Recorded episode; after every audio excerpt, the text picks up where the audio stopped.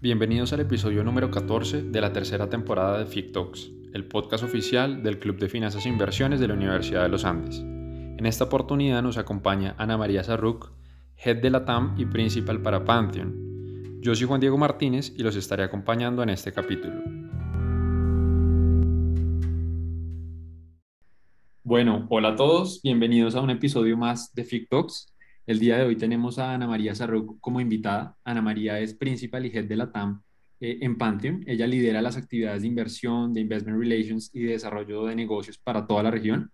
Eh, adicionalmente es miembro del Comité de Inversiones en Mercados Emergentes para la firma y también miembro del Comité Global de Diversidad e Inclusión. Ana María, es un gusto tenerte hoy acá.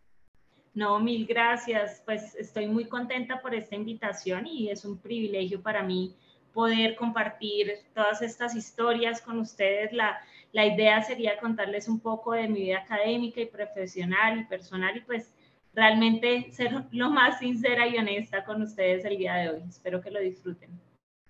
Bueno, antes, antes que nada, nos gustaría pronto hablar sobre un, un pedacito como una introducción a, a tu parte personal. ¿Quién es Ana? Cuéntanos por fuera del mundo de finanzas. Bueno, pues yo puedo empezar contándoles que nací en Bucaramanga, allí estudié mi colegio en la Quinta del Puente, uno de los mejores colegios del país. Soy una de cuatro hermanos, eh, soy una persona súper familiar y bueno, en un ambiente, un entorno donde crecí de dos padres súper trabajadores que me dieron gran ejemplo y también con una familia que, que me llena de orgullo. Eh, de ese lado también diría que tenemos en Bucaramanga Lupe, una perrita que queremos mucho, y a Camila, mi sobrina, que nació recientemente y es la luz de mis ojos en estos días. Soy una persona alegre, súper sonriente, ya lo verán durante la entrevista, súper agradecida también. Eh, una persona que le gusta disfrutar la vida, realmente exprimo cada hora del día. Vivo con la agenda llena, no estoy diciendo que sea algo bueno, pero eh, es un poco así no me quiero perder ningún plan, entonces me encanta viajar, soy una romántica de la vida, realmente vivo al límite. Eh, al mismo tiempo soy emocional, con gran corazón y me encanta estar en la naturaleza, ver el atardecer, comprar flores y hacer arreglos florales también me gusta, cocinar, todo lo que tenga que ver con el agua también lo disfruto muchísimo, bucear, nadar, esquiar.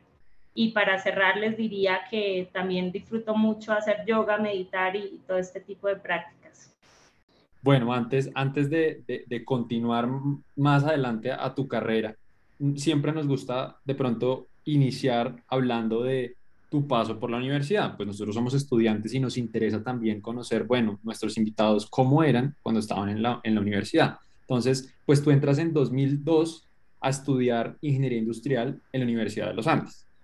Y en 2006, cuatro años después, te gradúas magna cum laude mejor promedio de toda la promoción, con concentración en finanzas e investigación de operaciones. ¿Qué pasó en todo ese entretiempo entre esos cuatro años? Bueno, no, pues si quieres, empezando, eh, salí de Bucaramanga del colegio, decidí que quería venirme a Bogotá a estudiar ingeniería o finanzas. Finalmente entré a Ingeniería de los Andes y aunque en ese momento pues lo decidí principalmente porque me gustaban las matemáticas y era buena en eso, realmente si me preguntas hoy en día, no dudaría dos veces en volver a estudiar ingeniería.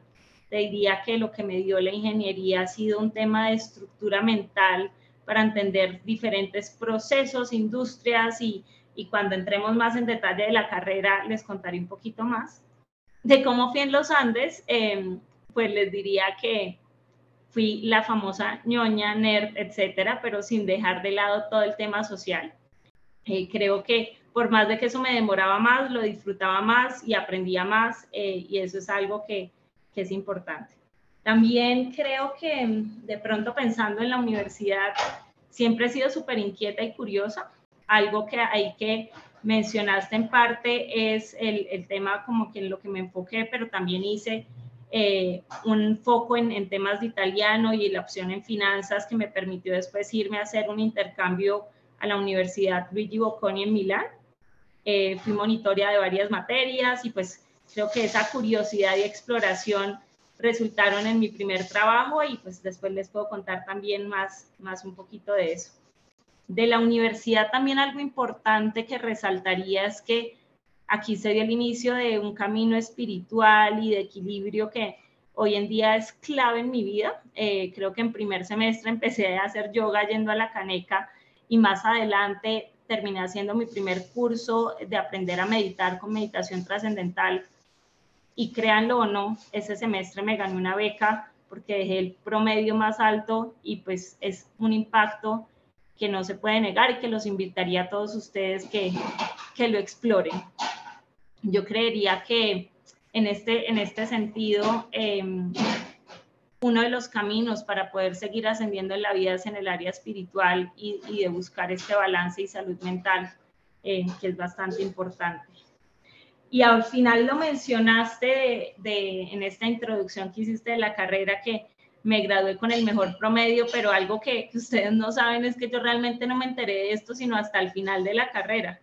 Yo no tenía ni idea que tenía el promedio más alto, sino al final, no me acuerdo si fue cuando fui por los derechos de grado o cuando eh, más adelante tuve que pedir alguna certificación que decía que había sido la primera de de casi las 140 personas que estudiamos industrial y que nos graduamos ese año.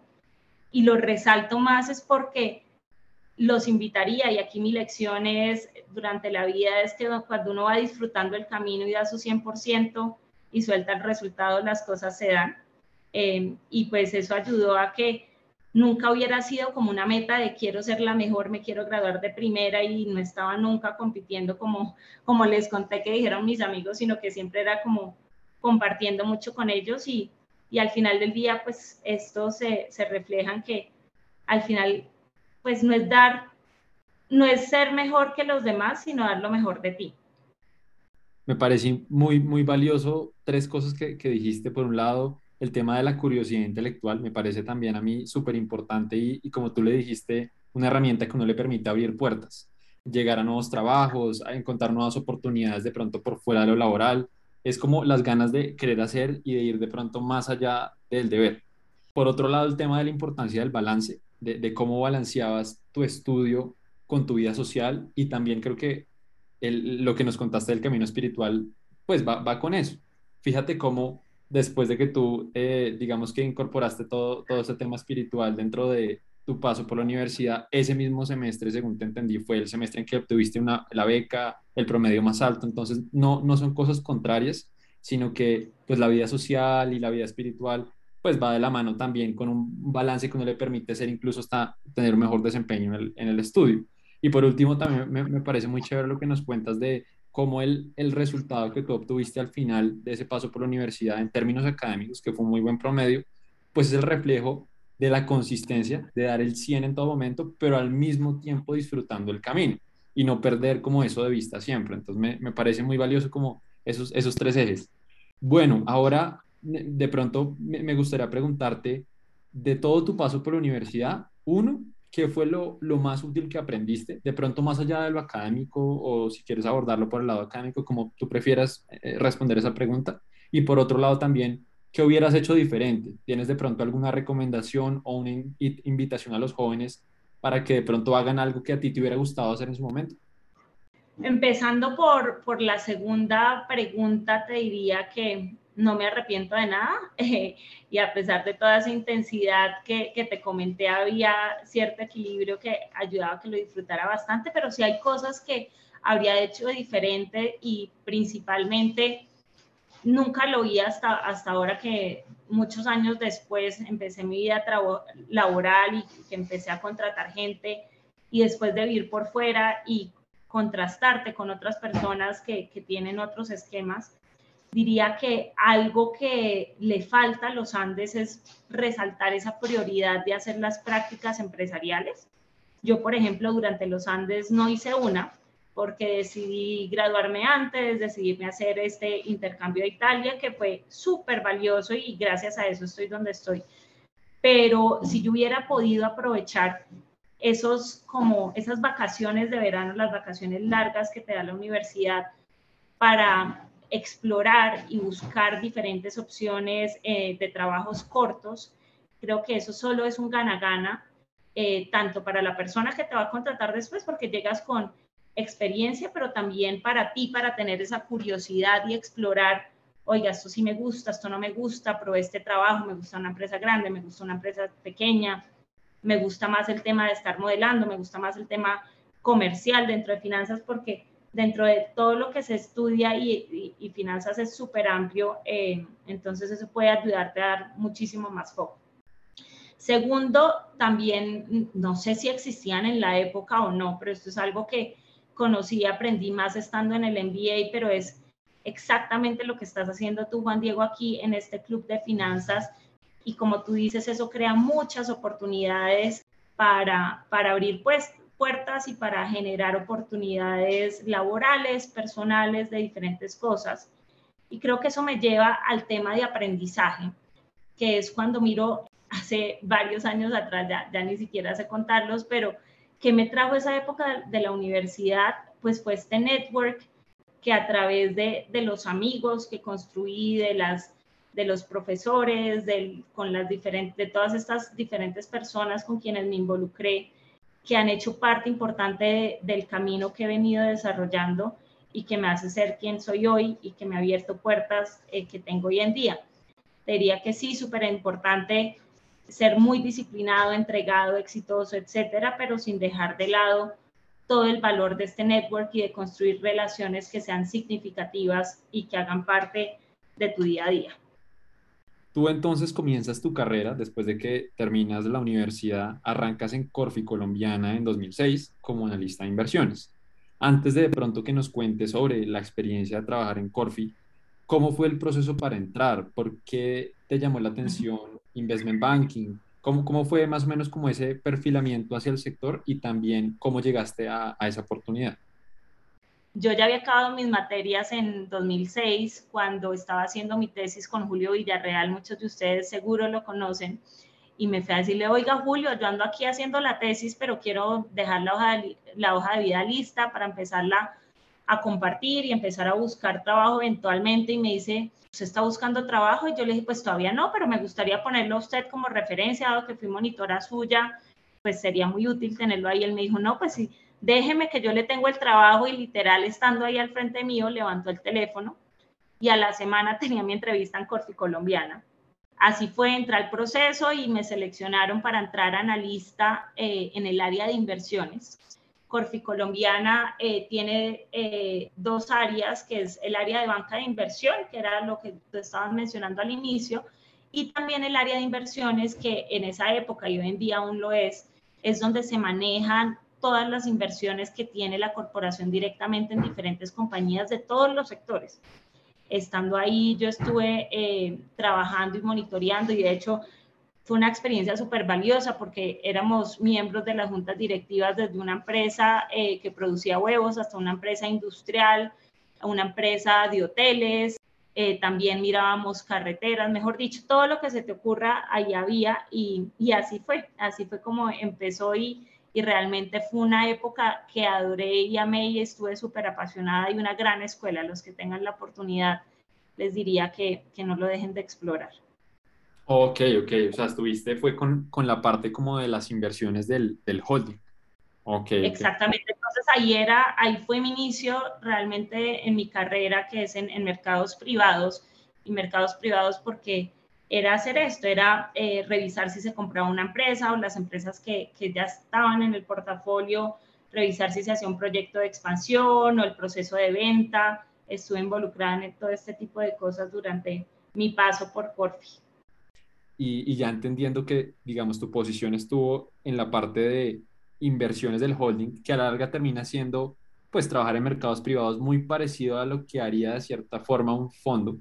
Eh, para mí ya es transparente ese paso después que tú hiciste de Corfi Colombiana a Tribeca en 2009 como senior analyst, que Tribeca ya sí es un fondo, fondo como tal de private equity local aquí en Colombia.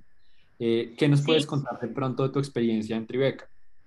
Y de hecho, simplemente para terminar ese salto, en Tribeca terminé, porque una de mis primeras jefes, Carolina Valenzuela, con quien aún somos muy cercanas, me llamó y cuando en Tribeca estaban contratando gente me dijo, mira, aquí están contratando, yo creo que esto es lo que a ti te gusta, sería muy buena ahí.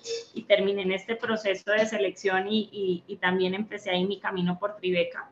Eh, de Tribeca resaltaría que fue ya el empujón definitivo eh, para decir yo quiero hacer mi, mi, carrera en private equity. En esa época estaba hasta ahora empezando la industria, estamos hablando aquí alrededor del 2009, si no estoy mal, cuando yo me uní a Tribeca. Y e, en Colombia eran muy pocos fondos de capital privado los que existían en esa época. Eh, y fue una experiencia súper, súper interesante también en lo que hacía el día a día fue muy similar a, a Corfi Colombiana en el sentido que era recibir muchas oportunidades de inversión, analizarlas, monitorear el portafolio existente. Eh, lo que cambiaba aquí es que aquí tenías que responderle a unos inversionistas y, no en Corfi, que era como al board interno y a los stakeholders eh, internos de, de la corporación. Realmente fue este paso definitivo para decir, quiero construir una carrera en private equity y, de ahí me enfoqué en eso en, mi maestría, que de ahí salí a hacerla. Y ahora que mencionas la, la maestría, ese era precisamente un, tema que queríamos pues más adelante hablar, hablar contigo y, es... Pues la verdad sí, creo que crecí, como les dije, en un entorno donde vi eh, a mi alrededor eh, el ejemplo de ir a hacer maestrías en el exterior entonces, desde que estaba en los Andes, sabía que quería irme eh, a hacer una maestría en algún momento. De hecho, mi plan era, porque yo era así de las que planeaba mes a mes, año a año, era que apenas saliera de los Andes para no perder el ritmo, iba a empezar a estudiar inmediatamente para, para el GMAT, para ver qué maestría hacía, pero entré a Corfi y me encantó tanto que dejé el tema de lado.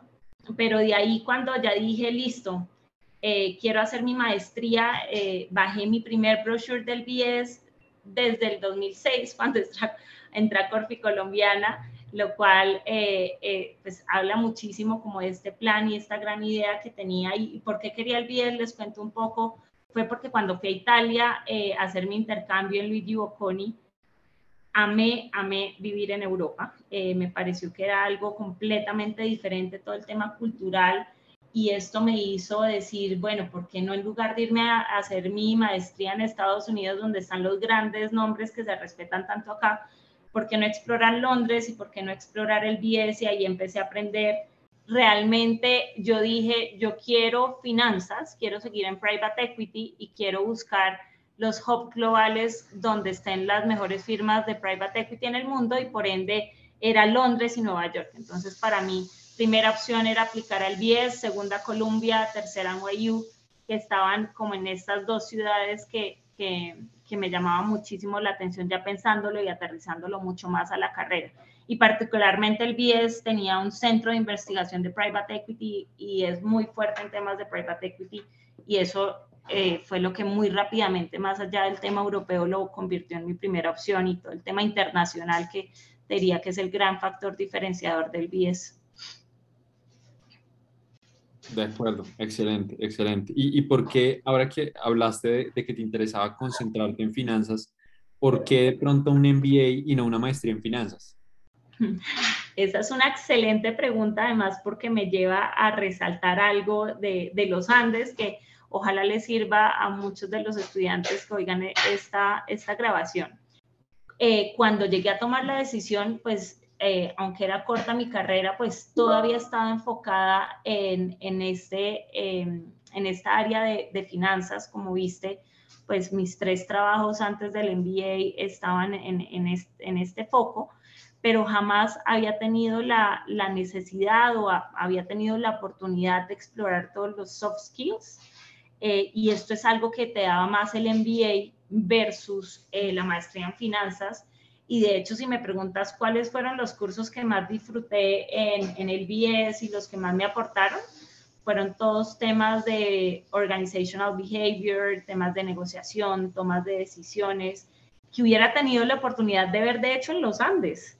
Eh, simplemente ahí tú mencionaste cuando iniciamos mi área mayor me fui por investigación de operaciones porque era buena en los números y porque se suponía que a, los que les iban bien y eran inteligentes se iban por esa área que era la más difícil y todo el tema de organizaciones que puedes seleccionar como un área mayor, eh, mucha gente la percibe como que es el área de profundización de los vagos, de los que no les va bien, pero es un área clave. Te enseñan temas de marketing, tienes que aprender cómo mercadearte a ti mismo, a la empresa donde trabajas, te enseñan todos estos soft skills y temas organizacionales que son claves.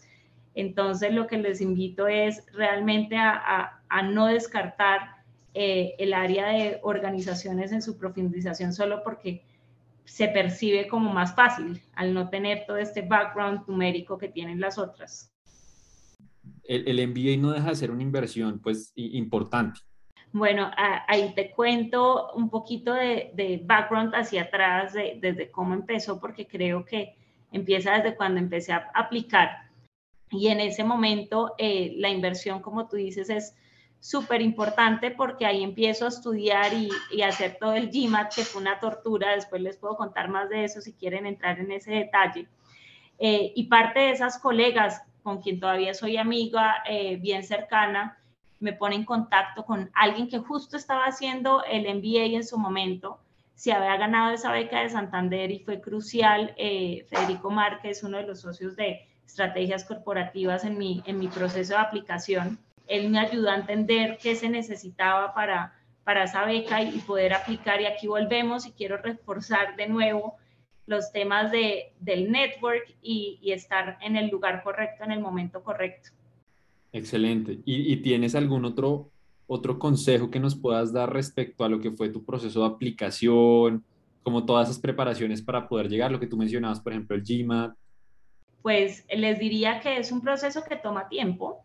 Eh, hay que planearlo y, sacarle eh, todo el esfuerzo y la disciplina, pero hay que disfrutarlo también, porque al menos lo que me pasó a mí ese GMAT lo hice como tres veces, porque mencionaste muy bien, me gané esta beca y era porque yo sí o sí necesitaba ganarme alguna ayuda financiera, alguna beca para poderme ir por toda la, inversión que esto implica. Y le puse muchísima presión al tema. Creo que nunca había sentido los nervios o presión para, para estudiar o llegar a un examen como la primera vez que me senté en el GMAT. Les cuento que saqué igual o peor eh, nota que lo que saqué cuando estaba llegando a Kaplan a hacer ese simulacro que te hacen para entrar, cuando no había estudiado nada porque me puse una presión gigantísima y al sentarme a hacer este examen me dieron nervios, veía la pantalla blanca, me enfermé del estómago, fue una experiencia que no les quiero ni contar. Y eso simplemente fue por mi cabeza. Al final del día, si yo hubiera ido relajada, sin ponerle esta presión, soltando el resultado, sabiendo que me había súper preparado para el examen, seguramente el resultado hubiera sido distinto. Em, y así al, repetirlo después, como lo ven, no solo logré un resultado que me permitió entrar, sino eh, que me permitió acceder a un par de becas y a estar em, hoy en día ya con el MBA pagado y disfrutándolo muchísimo. Algo que les recomendaría si es una inversión grande, eh, pero es más una decisión de vida y decidir si uno quiere explorar estos temas adicionales o no, o no los necesita. Algo que yo personalmente encuentro como muy eh, beneficioso de, de, esos MBAs es el periodo de summer que, que uno tiene entre los dos años, porque pues es habitual que la gente lo aprovecha para encontrar oportunidades laborales de pronto en esos mercados donde está, en tu caso pues en Londres. Entonces, viendo tu perfil, pues tú entraste en ese momento en el summer Primero fuiste associate en Credit Suisse, en el área de financial sponsors de la, de la, de la división de banca de inversión, y después estuviste en Actis como research associate. ¿Cómo fue ese proceso para, digamos, conseguir esas dos oportunidades? Y también, ¿qué tan difícil es para un latino y puntualmente para un colombiano eh, participar y llegar a ganarse este tipo de oportunidades? Bueno, sí, es un tema súper, súper importante y fue una gran lección de humildad, Juan Diego. Te cuento que tú llegas allá súper orgulloso que te aceptaron, que te ganaste la beca, etcétera, pero llegas y todos son, en el peor de los casos, igualitos o diez veces mejores que tú. Entonces, uno llega y ni siquiera aterrizado cuando ya al mes o menos le están diciendo tiene que tener la hoja de vida lista para empezar a aplicar a las prácticas de verano que van a pasar en casi un año. Eh, es un proceso donde tienes que empezar a participar de estos roadshows, donde empiezan a venir las grandes firmas de investment banking. Eh, private equity no eran tan activas, te diría que era más investment banking y consultoría a la universidad y que tú tienes que sobresalir para que cuando llegue el proceso de aplicar tu hoja de vida sobresalga. Te diría que para un latino al menos, recuerdo, podría generalizar, eh, al menos los que estábamos en mi clase, esto nos parecía el peor plan del mundo porque llegaban los gringos y los europeos que estaban eh, súper acostumbrados a venderse, a hacer su elevator pitch, a llegar a que hacer sus preguntas y hablar con el uno y con el otro, a nosotros que literalmente al inicio estábamos todos latinos en una esquinita hablando entre nosotros eh, y disfrutando del evento, pero no aprovechándolo como, como debía ser y todos lo odiábamos y, y, creo que yo dije, bueno, ¿y esto qué? ¿Realmente lo necesito? ¿Cómo lo voy a abordar? Y decidí cambiar el foco y disfrutarlo de una forma y como logré hacer eso, es dije, wow, estoy aquí en Londres. Estas empresas que muchas de ellas ni siquiera están en Colombia, qué oportunidad tan única poder venir y hablar con estas personas y hacerlo de manera genuina, porque como lo veía en, el inicio era más como un tema de, ser una máquina, de mandar emails, que pedir coffee chats y hablar con una persona y la otra. Em, y pasé a, verlo más como el privilegio de poder estar acá, de poder mandar un email y que una persona me abra tiempo en su agenda y yo conocer qué hace, qué le gusta, qué no le gusta, qué es este trabajo y aprender cómo realmente em, antes de que, por ejemplo, llegara esta firma grande de la universidad a hacer la charla, yo miraba, bueno, quienes que conozca están en esta firma. Eh, les escribía antes y les invitaba a un café y trataba de aprender eh, qué, qué, era lo importante, qué les gustaba y eso me permitía de manera genuina, cuando ya llegaban a la universidad, poder hacer preguntas que realmente me interesaran o poder ir a saludar a alguien y decirle, mira, conocí a tu colega la semana pasada, nos tomamos un café, me contó esto y esto y esto de la firma, esto me gustó, o aclárame esta otra cosa que, que no supe. Eh, y eso es clave porque al final del día, como te dije, llegan miles de hojas de vida a los procesos de selección y tú lo que tienes que hacer es que alguien se acuerde de ti y diga, uy, a esta china, Ana María, la conocí en esta, en esta charla, fue interesante, invitémosla al proceso de entrevista y de ahí te empiezas a abrir la puerta. Entonces, con mucha humildad les digo que fue súper gratificante de, pasar a odiar esto, al final del día tener cuatro ofertas eh, para entrar a bancas de inversión que todas tenían el grupo de Financial Sponsors, eh, que para los que no sepan es el grupo que atiende directamente a los clientes de Private Equity. Yo sabía desde que entré al BIES que quería seguir en mi carrera acá y fui súper intensa en todo lo que podían en esta área eh, y decidí hacerlo en banking y no en private equity porque en general, al menos en aquella época, private equity no tenía estas eh, prácticas tan estructuradas y además te pagaban, si te pagaban, te pagaban muy poco, mientras que eh, esto fue una opción que fue gane-gane para mí en, todos los sentidos. Eso por ese lado creería que, fue lo, lo, más importante a resaltar en cuanto a Credit Suisse. De Actis, que también lo mencionaste, eh, fue una de las pocas firmas de private equity que fue a reclutar a, a IBS eh, y participé en el proceso y fracasé en el sentido que no me seleccionaron para las prácticas eh, y aún así creo que aquí voy a resaltar la importancia de esa intensidad que les conté que me caracteriza y dije, no, oiga, yo quiero trabajar allá, quiero explorar este tema de mercados emergentes porque desde Londres se cubría hacia África, diferentes regiones eh, del mundo que, que, no se hace en Nueva York o en otros lugares y, creía que era algo que, que, esta firma me podría aportar y abrir un poco más los ojos. Así que muy proactivamente busqué la forma de estructurar un proyecto que nos contaban para algunas materias en, en el BIES y fui, toqué la puerta, eh, busqué a un exalumno y gente que conocía, que se había hecho la práctica en Actis y le dije, oiga, tal persona, oiga, tal persona, me interesa eh, proponerles este proyecto.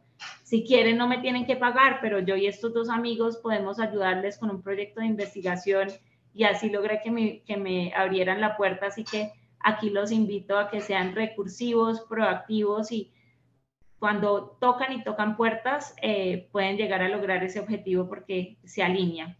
En Private Equity puntualmente, sé que muchos de ustedes puede que estén oyendo este podcast para aprender más de, esta industria. Eh, como ustedes saben, eh, son eh, inversiones de muy largo plazo.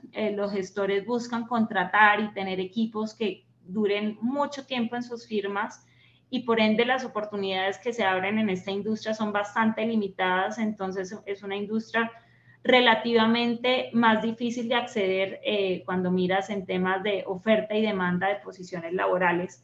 Así que aquí sí que es súper importante tocar todas las puertas que puedan para que algún día se alineen los astros y justo eh, cuando lleguen a hablar con alguien de pronto estén ellos buscando eh, llenar alguna posición o que ustedes conozcan y después cuando se abra se acuerden de ustedes y, y llegue a ser pues nuevamente el momento correcto en el lugar correcto y, y se alinee el resultado. Bueno, y ya cerrando ese, ese capítulo del MBA y pasando a lo, que, a lo que siguió después, tú llegaste entonces a Pantheon en 2012. Pantheon, para, para dar contexto también aquí a todos, tiene un enfoque de fondo de fondos, de, es decir, eh, el eh, Pantheon recibe dinero de inversionistas, inversionistas institucionales y otro tipo de inversionistas y permite a esos inversionistas tener acceso a, a, private equity como un activo, como un asset class, a través de primarios, secundarios, coinversiones. También sé que tiene, pues digamos, como eh, negocios en real estate, en deuda privada. Y tú entraste, pues hoy en día eres como, e-, eres principal y head del campo. Pero entonces de pronto cuéntanos cómo fue ese recorrido desde que llegaste en 2012 hasta hoy en día 2022. Bueno, pues sí, aquí voy a empezar con esta historia, eh, que es una frase de Jorge Luis Borges que mi papá siempre nos repite y es, todo encuentro casual es una cita. Y esto me pasó acá y me ha pasado en diferentes puntos, como, como les he venido contando. Y es esta gran coincidencia o coincidencias, de hecho, que se dieron de diferentes personas hasta Andrea, que diría que es un angelito que se apareció en el camino, eh, eh, que me llevó a, esta posición de, de, estar en Pantheon hoy en día. ¿Cómo llegué a conocer estas diferentes personas y cómo se dieron estas coincidencias? Pues, como les dije, yo dije, quiero private equity, entonces parte de, de lo que hice al, al, entrar al MBA es, bueno, uno de los clubes en los que me voy a enfocar es este club, quiero tener un liderazgo importante ahí, así como tú lo estás teniendo ahorita en este club de finanzas.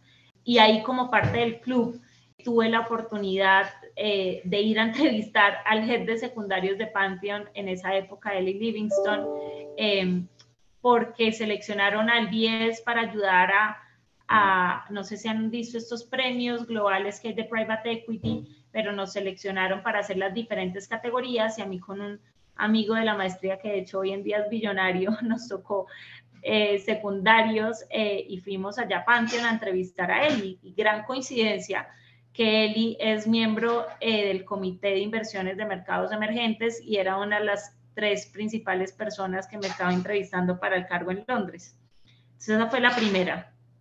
De ahí la segunda, Imogen, una socia, ya es eh, head global de, de, estrategia y diferentes procesos de inversión dentro de Pantheon, estaba casada en esa época con uno de mis compañeros de clase y por ende termina eh, yendo a, la universidad a hablar dentro del club de Women in Finance, a contar qué era esto de fondo de fondos, que fue mi primer contacto con este tipo de instituciones financieras cuando ella llegó a explicar qué era. Eh, y este fue mi segundo contacto. Y el último y más importante, eh, como parte del club, les conté que el BIES tiene este este eh, centro de investigación de private equity, eh, en el cual se hacen muchos eventos para externos, no para la universidad, sino para externos. Y al ser parte del, liderazgo de este club, nos invitaron a, ese grupo más pequeño de estudiantes y me senté yo en una charla y justo al lado me tocó Andrea Lowe, eh, quien en su momento era CEO de ELPEC, el Listed Private Equity Association, que es la asociación que tiene todos los fondos de private equity listados en Europa. Y gran coincidencia que empiezo a hablar con ella y hicimos clic de inmediato. Su hija justo acaba de llegar de Colombia, de venir a hacer trabajo social. Y aunque ella se tuvo que ir y hablamos, yo creo que si hablamos cinco minutos fue mucho, ella me dejó su tarjeta y muy proactivamente pues yo le escribí por otras coincidencias que se dieron de, esa conversación que nació después. Eh, y hoy en día es gran amiga mía y fue la persona que envió mi hoja de vida a Pantheon y a todos sus competidores en su momento eh, y fue la persona que realmente me, me abrió las puertas en, en todas este tipo de firmas cuando me gradué. ¿Qué nos puedes contar de pronto qué, qué has aprendido, qué podrías resaltar de tu paso desde que entraste hasta hoy en día tu rol actual? ¿Cuál ha sido pronto, tú dirías, como los hitos más importantes de, de todo tu paso por Pantheon hasta ahora? Bueno, ahí yo creo que también relacionado con Andrea y es una historia que les quiero contar de mi primer día oficial como eh, estando en Pantheon en, un evento y también eh, lo resalto es porque si pienso en estos últimos 10 años es una de las razones por las que sigo acá y es que claro, yo entro a Pantheon eh, y me dicen, oye Ana, va a haber acá en Londres este evento para, para los inversionistas eh, ¿por qué no vienes? Van a estar presentando la firma, te invitamos y yo estaba feliz, pero literalmente me fui como primera niña nueva en, en, un trabajo y estaba ahí sentada en, en, una mesa y de repente se me acerca un señor, nueva coincidencia, que resulta ser Rory Swire, el socio fundador de Pantheon. Entonces me dice, hola, ¿y tú quién eres? Entonces yo no, pues mucho gusto, soy Ana María Sarruch, soy su contratación más reciente em, eh, y me dice, qué bueno, ¿qué vas a estar haciendo? Te cuento, no, voy a estar enfocada en América Latina, en todos estos temas de, del Fondo de Mercados Emergentes y las inversiones de la, de la región que están planeando ustedes hacer ahí. Y después me dice, bueno, ¿y cómo llegaste a Pantheon? Me da curiosidad, cuéntame. Y le digo, no, pues eh, tal persona que conocía a Andrea Lowe me recomendó con ustedes, mandó mi hoja de vida y pues aquí estoy. Y me dice, no puede ser, yo conozco a Andrea desde hace muchos años eh, y ahí quedó eso. Pero gran sorpresa que a la una o dos semanas después me llama Andrea y me dice, Ana, acabo de recibir unas flores de Rory Swire. Pues Rory por iniciativa propia cogió y le mandó unas flores a Andrea para agradecerle por haberme recomendado a mí en su firma, que yo era una más de tantos empleados que había en la firma. Y eso habla mucho de la cultura eh, que él ha instaurado en la firma. Pantheon es una firma muy humana, con profesionales excelentes, pero con una gran cultura. Creo que esto es un, claro ejemplo de eso. Y esto lo resalto porque al final del día eh, los quiero invitar también y una de las grandes enseñanzas es que más allá de tener el super trabajo, el super nombre, entender la cultura de la firma y las personas con quien van a trabajar son puntos clave. Así que la próxima vez que estén buscando trabajo, les diría que por favor hagan una muy buena debida diligencia de a dónde se van a ir. Esto que diría que marca el inicio y como les dije, de dónde estoy hoy, de aquí, eh, otro hito importante en, en, mi camino por Pantheon es en el momento que me convertía en líder de, de todas las actividades que hacemos en América Latina. Y esto se da cuando mi jefe en ese momento se va de la firma y aparece la oportunidad de, bueno, ¿qué vamos a hacer? Y, y pues por un lado, eh, cuando miro hacia atrás, pues me siento súper agradecida porque logré ganarme la confianza y haber demostrado mi trabajo en esos años iniciales para que los profesionales senior de la firma decidieran darme la oportunidad y no buscar a alguien externo, sino permitirme crecer dentro de la firma y asignarme esas responsabilidades. En general, aquí les diría que claramente me dio miedo cuando me dijeron, bueno, tú vas a quedar al cargo dije, bueno, ¿y ahora qué hago? Voy a estar sola. Se había ido también recientemente una persona, jefe mía también en San Francisco, con quien trabajaba súper de cerca y era una mentora no oficial que tenía dentro de la firma y con quien rebotábamos muchas ideas. Y ahí dije, bueno, no, pues ya tengo el reto, ¿qué vamos a hacer? Y no me dio miedo y dije, voy a alzar la mano y voy a pedir que me colaboren teniendo un coach profesional, eh, buscando un mentor y se dieron las dos cosas. En ese momento, Pantheon no tenía su programa de mentoría, pero me asignaron a Helen Steers, que es una de las personas más sobresalientes en el mundo de private equity en Europa. Me siento súper afortunada de desde aquella época hasta hoy en día tener llamadas con ella eh, y que sea mi mentora. Y además también eh, trabajé con Alfredo Vargas, un coach profesional, después de hacer todo un proceso de selección y mi investigación de mercado, como usualmente hago hasta para comprar un maletín. Eh, y con Alfredo trabajamos muy de la mano en, en poderme desarrollar y asumir todas estas responsabilidades que implicaba el nuevo rol. Y aquí estamos. Chéverísimo, de, de lo que nos cuentas resalto como esa iniciativa tuya de asumir el reto obviamente es difícil, es algo desconocido, pero es como salir de la zona de confort y de pronto apoyarse en lo que tú dijiste, en mentores o gente que te puede dar una guía, pero que de cierta forma pues te sigue diciendo adelante, asumir el reto. Sí, y pues eh, tienes toda la razón, creo que esos son puntos importantes. Y también es em, eh, apoyarse en todas estas personas que en este caso te estoy comentando de dos casos que fueron oficiales de tener un coach y tener una eh, mentora oficial, pero uno muchas veces en la vida a través de estas personas que va conociendo y va estableciendo relaciones, tiene muchos mentores informales que lo pueden ayudar en el proceso.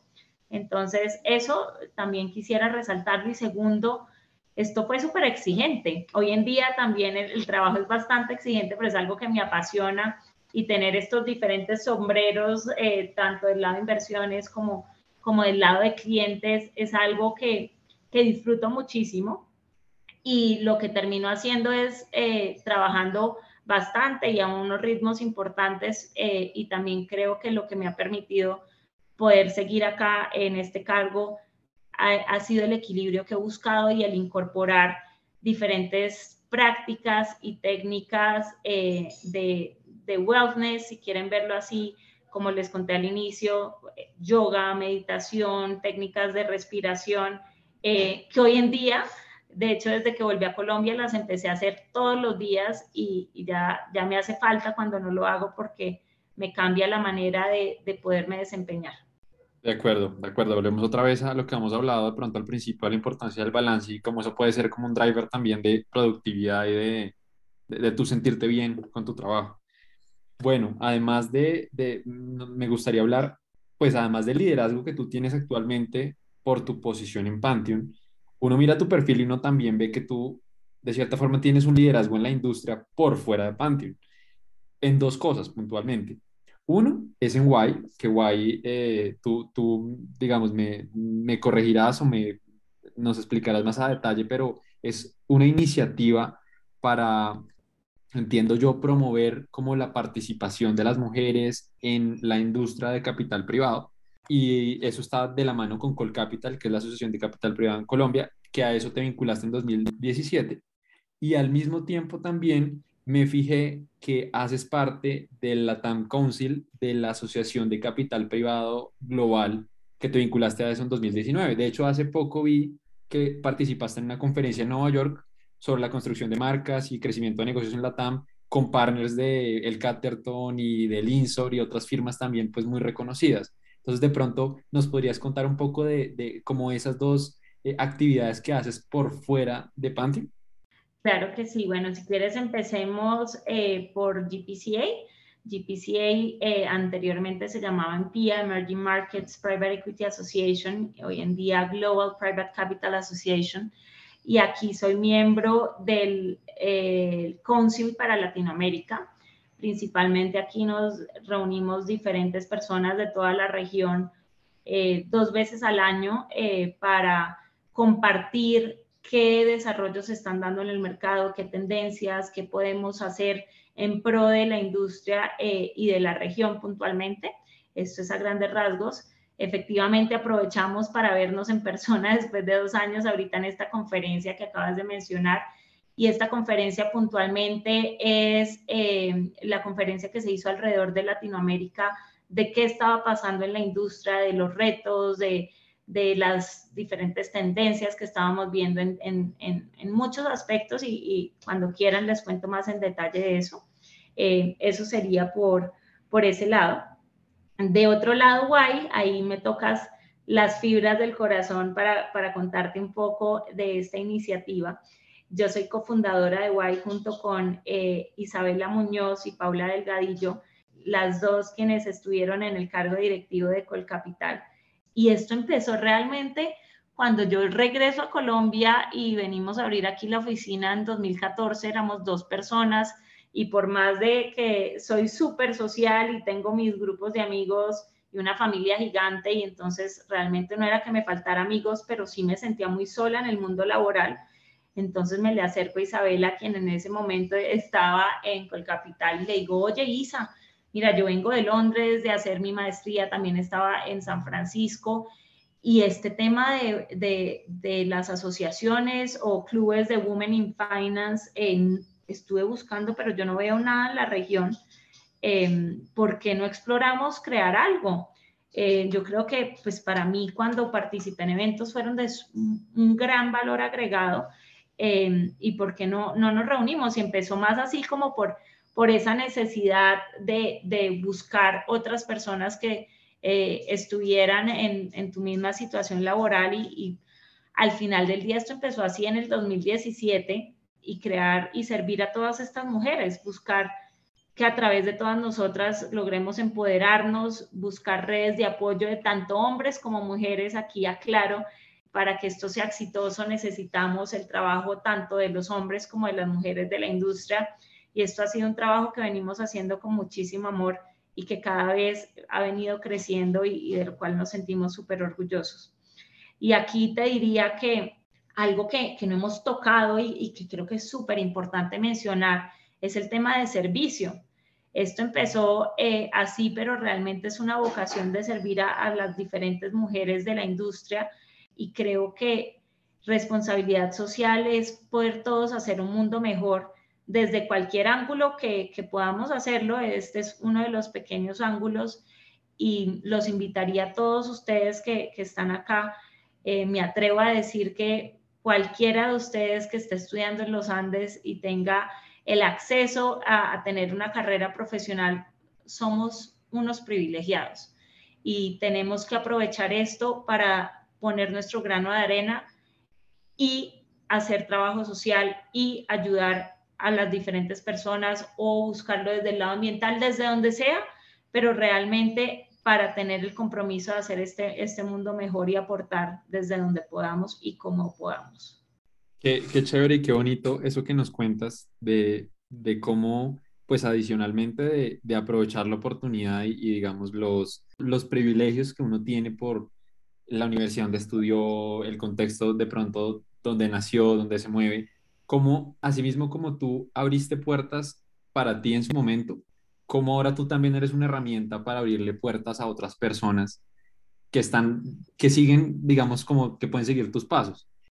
Bueno, Ana, y hemos llegado entonces al, al final de nuestro episodio de hoy.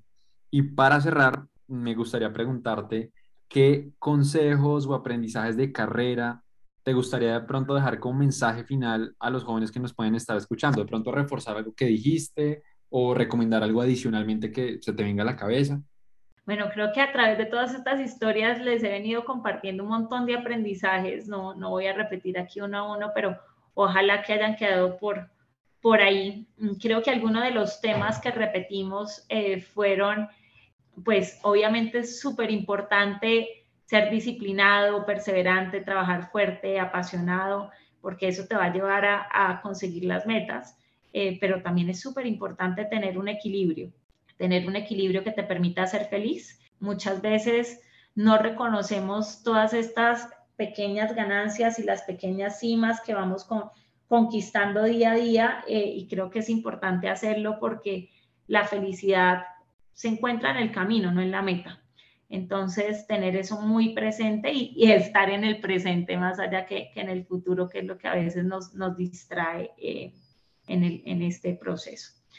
También resaltar que los quiero invitar a que sean curiosos, que sean proactivos, que exploren. Cuando miro hacia atrás todo este azar y buena suerte, no fue solo azar, sino resultado de muchas, muchas, muchas de estas acciones y de esta curiosidad que abrieron todas estas puertas y que en repetidas ocasiones decía, wow, se alinearon, eh, se alinearon las estrellas y aquí de hecho me recuerda eh, de una frase también de, de Paulo Coelho, que no sé si la estoy repitiendo exactamente, pero eh, dice un poco así que es cuando tú sueñas algo y te lo propones, el universo conspira para hacerlo realidad.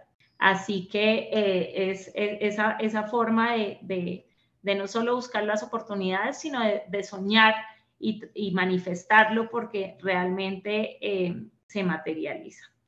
Y por último, pues les diría también que, que los quiero invitar a aprender la importancia del networking, de las relaciones y cómo tener estas relaciones significativas uno no se da cuenta, pero, pero si yo eh, miro cómo estoy hoy, cómo terminé mis diferentes trabajos, cómo eh, eh, conseguí las diferentes prácticas o esos pequeños logros, cómo se dieron, pues tienen un, componente súper importante de las diferentes personas que me acompañaron en, ese camino. Excelente, excelente. Creo que nos das pues muy, muy buenos consejos y, y también a lo largo de, de recorrer como toda tu, tu carrera profesional y también pues tu desarrollo personal en lo que ha sido este episodio. Creo que nos, pues, nos das como enseñanzas muy valiosas. Y, nada, pues Ana, muchísimas gracias por, por compartir con nosotros, por darnos un pedazo de tu tiempo para estar aquí. No, gracias a ti, Juan Diego. Eh, una gran oportunidad y ya los que, no, los que me conocen y los que no, eh, no duden nunca en acercarse. Soy feliz de, de ayudar, de compartir y, y bueno, así seguiremos todos. Eh.